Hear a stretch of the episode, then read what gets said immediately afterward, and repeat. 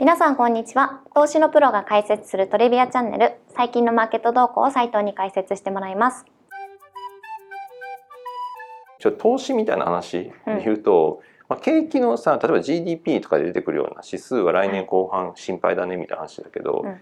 一方で株が底値がどこかみたいな話は多分そことは違う可能性は結構あるなと思っていて、今日撮影日が12月15日木曜日ということでい。つもよりちょっと早いんですけれども今週はあの CPI の発表だったり FOMC からのがあったりということでですねあの改めてガクさんにそのあたりどう考え感じたか解説していただけたらと思うんですけど。まあ、あの CPI の発表ははい。7.1%、まあはい。10えっと、1月か。11月のあの物価上昇インフレが7.1%っていうところで、まあ予想が7.3%とか、まあ、7.1から7.3とかって、まあ、ちょっとレンジの中の最下限値はい。でしたと。うん。で、まあ、それを受けてマーケットも少し上がりまして、で、まあ、その後その翌日かな、うん。に FOMC が出てはいでこれは大方の予想通り金利の上げ幅は0.5%。はい。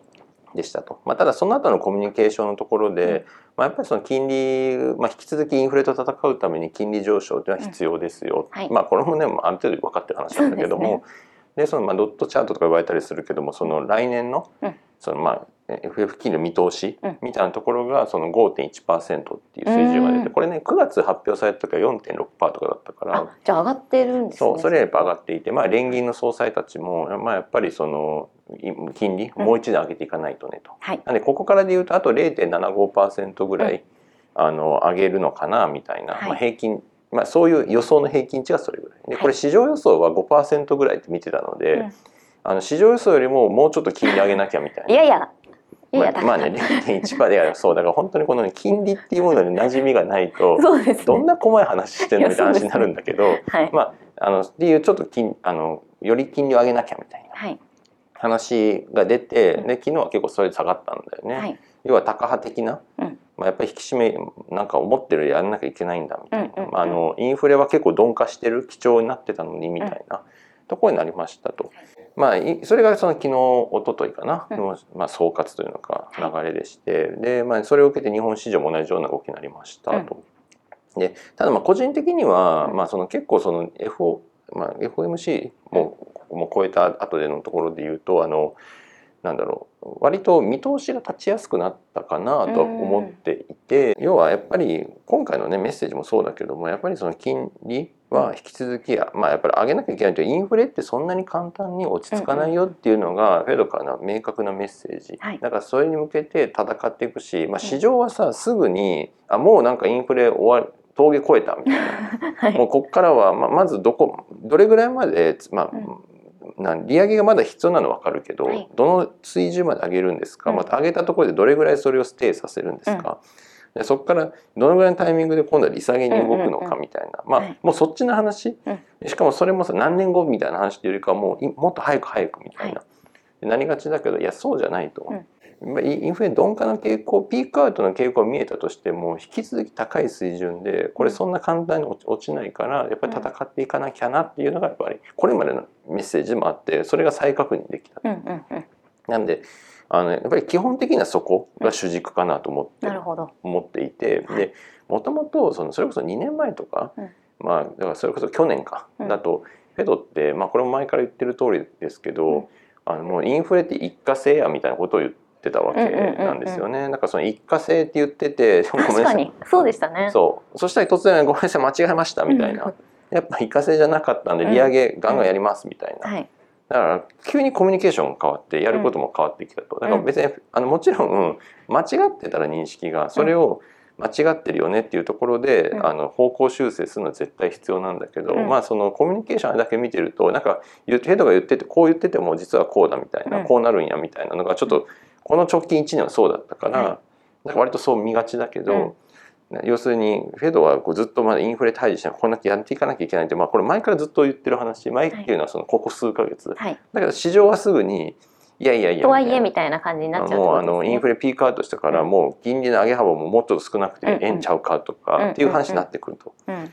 だからいやそうじゃないという、あのまあ基本的な中央銀行のコミュニケーション姿勢がようやく再確認できたね。んで、だからもうあのやっぱり5点まあそのどれぐらいの水準かっていうのはもちろん来年年明け見てみないと分かんないけども、はい。やっぱりその金あのインフレと戦っていくために利上げを一定します、うん。まあ、今のあれでいうとあと75ピップスぐらいは多分向こう半年で上がるはず、ん。でまあそれ自体はそのある程度も織り込まれてるけども、はい。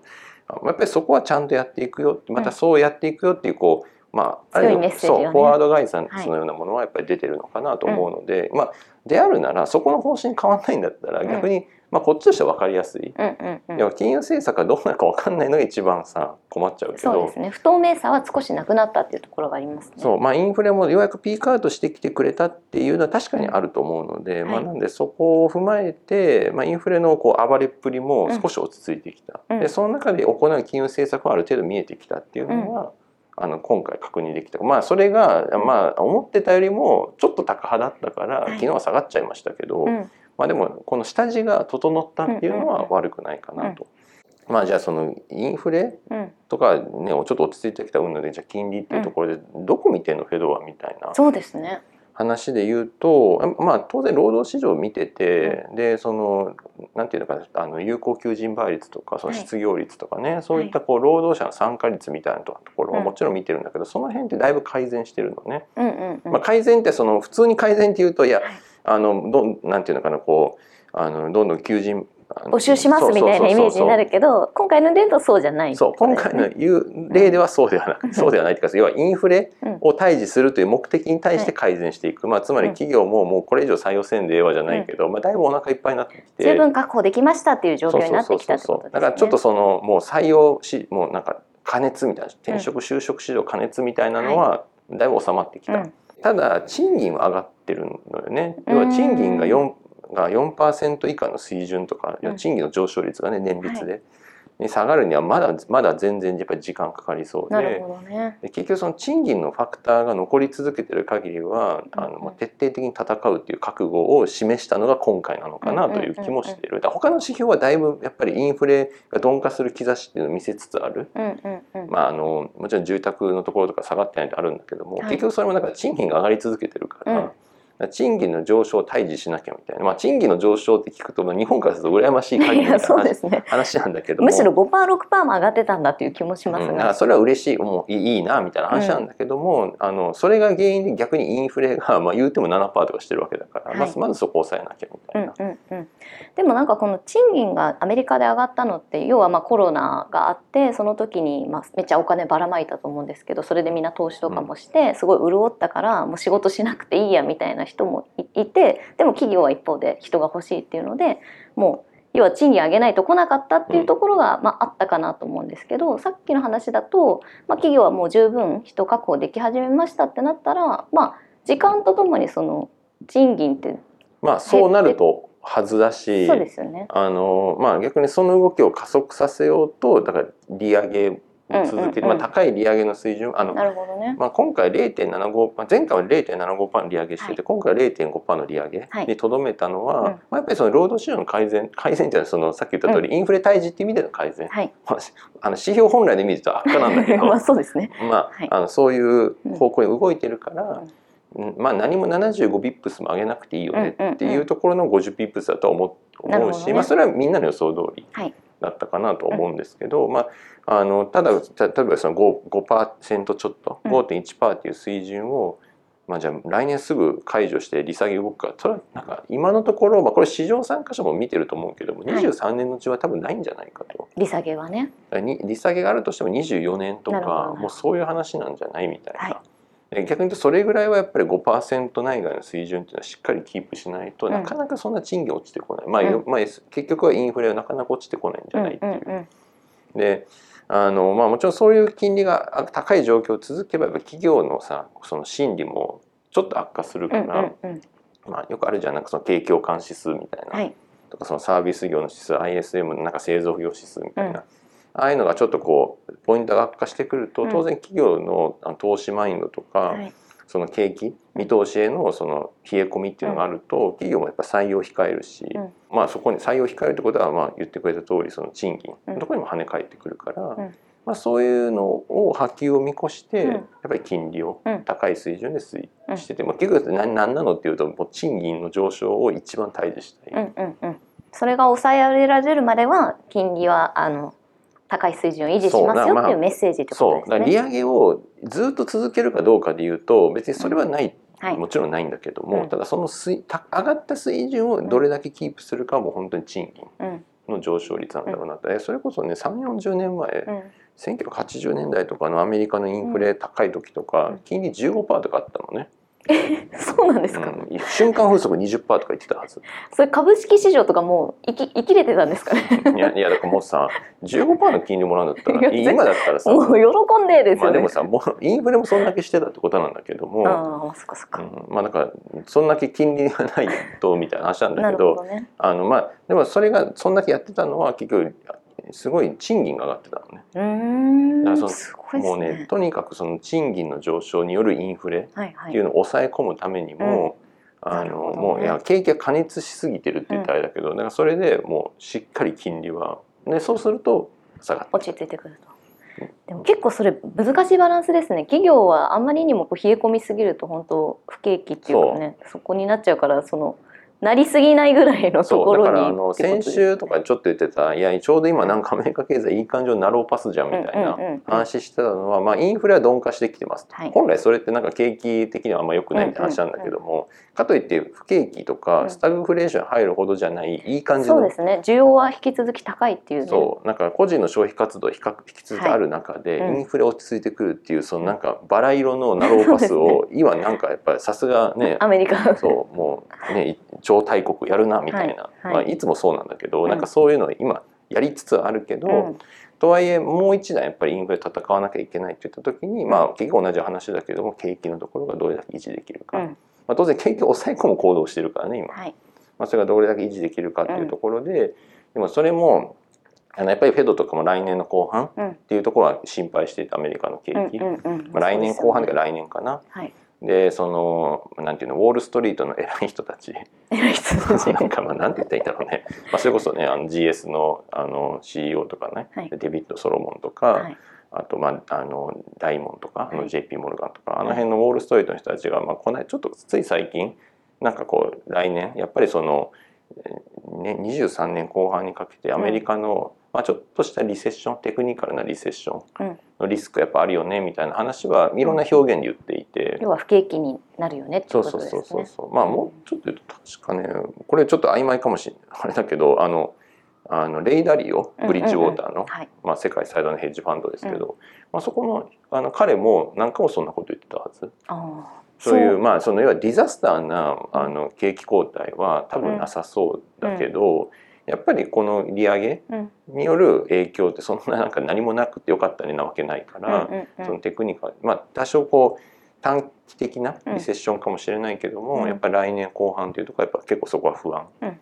であのやっぱり景気後退っていうのはあるあると思うみたいな。そこのポケットには一回入るよねみたいな。もう今のこのいいバランスがずっと続くわけではなさそうっていうことですね。なんでまあ23年後半っていう人、まあ、そういうねいろんな人たちがそんなこと言ってるから、まあねなんか我々よりもさより マーケットを見てる人たちがそう言ってるんだったら、まあそれは確かに一理あるのかなっていう気もするし、まあ実際さロジックは通ってるから、うん。やっぱりその来年後半に向けてのアメリカの経済、うん。まあその景気後退のシナリオっていうのは、あの少し意識してた方がうんいいかなとははい。思ってはいますね。まあ、ただあのこれねちょっと投資みたいな話で言うと、まあ、景気のさ例えば GDP とかで出てくるような指数は来年後半心配だねみたいな話だけど、うん一方で株が底値がどこかみたいな話は多分そことは違う可能性は結構あるなと思っていて、うんっていうのもさ大体株って最初に織り込むじゃん。だからいやそうですよね。来年後半はまあちょっと極まあすごい極端に言うと7月1日から景気後退始まりますと。はいはい。でなったらさ7月1日に全世界中の人たちが、うん。えって気づくわけなくてそうですね。そ。の前からかなり前のめりに行きそうそんなますもんね。話出るわけじゃないどうせ春先ぐらいからさ春先から夏初夏にかけてさ、なんか後半心配やみたいな、うんうんうん。まあありそう。そういうレポートいっぱい出るわけじゃん。それ先に株価は下がり始めるから、はどっちかっていうと春先から夏にかけての方が心配だったうんりとか、うんうん。でちょうどさほらさっきも言った通りあの少なくとも金利もあと75ビップス上げるっていうんで言うと、はいはい。おそらく来年の初めうん。最初の半年ぐらいでそこやってくうんるから、うんうんまあ、そのタイミングってまだ金利を上げてる状況なんだよね、うんうん。だから先行き向こう半年の先行き不安っていう話をしていながら、うん。足元は金利を引き上げていくっていんんうん。オペレーションが始まってるからやっぱりそれって市場の心理としては結構ぐっとそこで下がりそうですうね。ん、なんか冷え込む可能性もあるなと思っていて、まあ、そういう観点で、まあ、僕個人的なこれあれですけど、うん。昨日あの一昨日のそういったね、はい。一連の動きとか、まあ、いろんな人のその話聞いていく上で言うと来年の春先からどうかな4月5月とか、うん。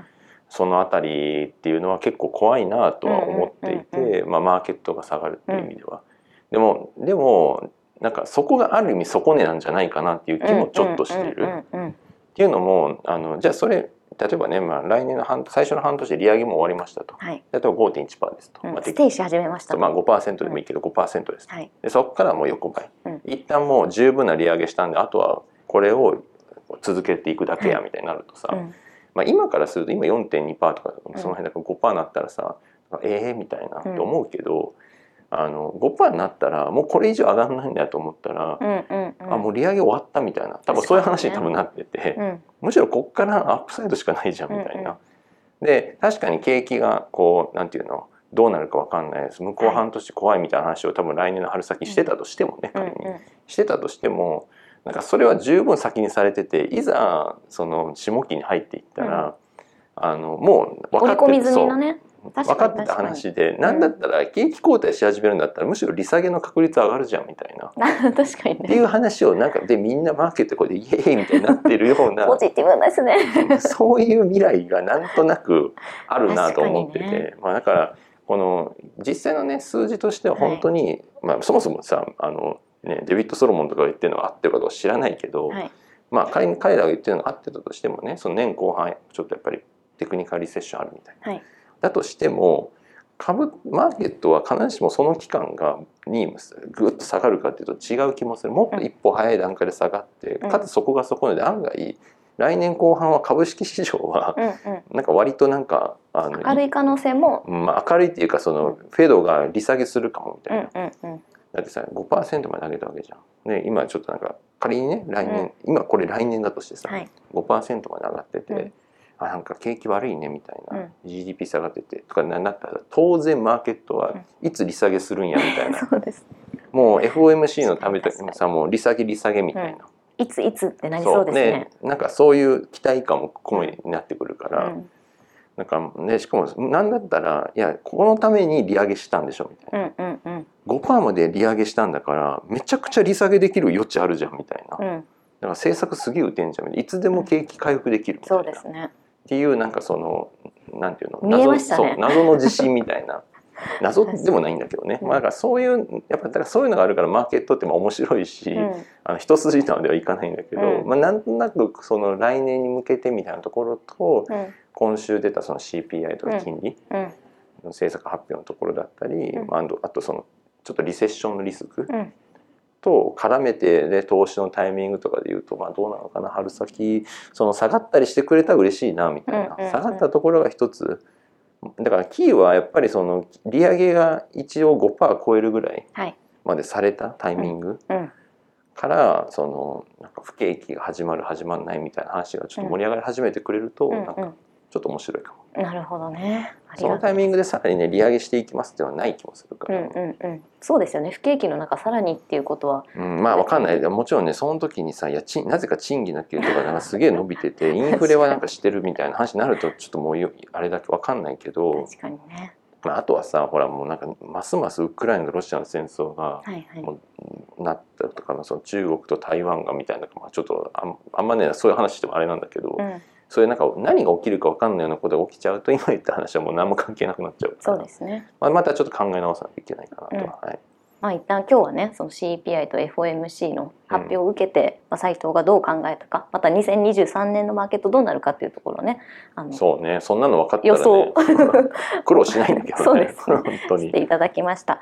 で今日はちょっとアメリカ市場のね話が中心でしたけれども来週以降もしじゃあ2023年以降日本市場はどうなるかのっていったのね。なんかそういった話そうね。ももしネタがあればぜひお願いしたいなと。まあアメリカのコピーじゃないとか 違うかそういうこといやいやその中でもなんか要素あるはずなんでちょっともしあれば。縮小版みたいな。